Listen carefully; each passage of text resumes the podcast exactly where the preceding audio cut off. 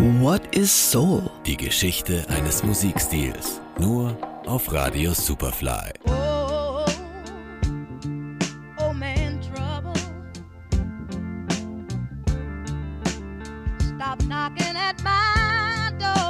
Während Motown in Detroit mit seinem glatt polierten, clever produzierten Soul zu Beginn der 60er Jahre die Charts erobert, bildet sich im Süden der USA eine eigene Soul-Spielart heraus.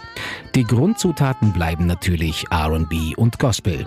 Im Southern Soul treten aber auch die Blueswurzeln deutlicher hervor und dazu gesellen sich mit dem Country auch Einflüsse aus der weißen Musik. Das Ergebnis ist ein roher, rhythmusbetonter Sound, bei dem die Lyrics eine weniger große Rolle spielen als der Groove.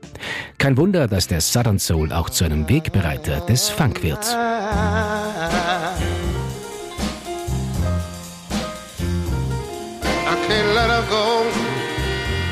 Zu den Vertretern des Southern Soul zählt Ray Charles ebenso wie James Brown. Einer, der sehr stark vom Blues beeinflusst wurde, ist Bobby Blue Bland, der seine Karriere Anfang der 50er Jahre bei dem Label Sun Records in Memphis beginnt.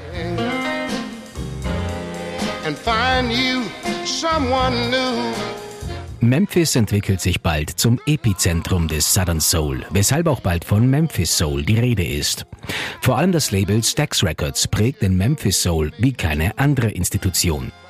Die aus weißen und schwarzen Musikern bestehende Studioband Booker T and the MGs liefert einen energiegeladenen Sound, der bald dafür sorgt, dass die Crème de la Crème der Soul-Musiker nach Memphis pilgert, um dort aufzunehmen, wie zum Beispiel Wilson Pickett. Mustang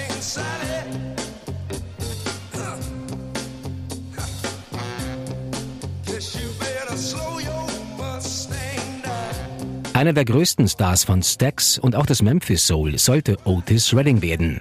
Redding schreibt seine Songs meist selbst und manchmal in Zusammenarbeit mit dem Gitarristen Steve Cropper von den MGs. Auf seinem Debütalbum Otis Redding Sings Soul ist etwa sein Song Respect zu finden, der in der Version von Aretha Franklin zum Riesenhit wird.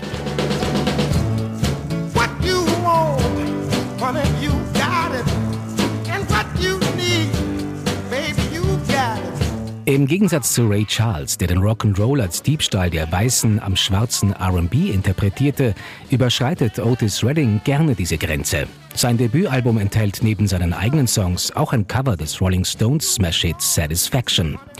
Diese Annäherung an die weiße Musik verstärkt der im Alter von nur 27 Jahren viel zu früh verstorbene Redding dann noch weiter mit seinem erst posthum erschienenen folk-beeinflussten Song Sittin' on the Dock of the Bay. Der Song landet 1968 sowohl in den R&B-Charts als auch in den Billboard-Charts auf der Nummer 1. sitting in the morning sun. I'll be sitting when the evening comes. Auf Reddings Debütalbum am Piano zu hören ist ein gewisser Isaac Hayes. Hayes wird bald zum wichtigsten Songwriter von Stax und lanciert ab 1967 seine Solokarriere. Mit seinem zweiten Album Hot Buttered Soul drückt er dem Southern Soul seinen ganz eigenen Stempel auf.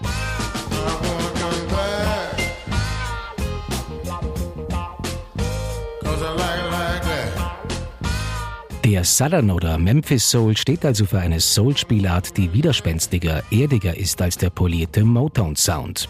Sowohl Stax als auch Motown hatten aber einen wesentlichen Einfluss an der Überwindung der Rassentrennung in den USA. Wobei Stax mit seiner Studioband aus weißen und schwarzen Musikern und der Integration weißer Musikstile diesen Aspekt auch im künstlerischen Bereich umgesetzt hat.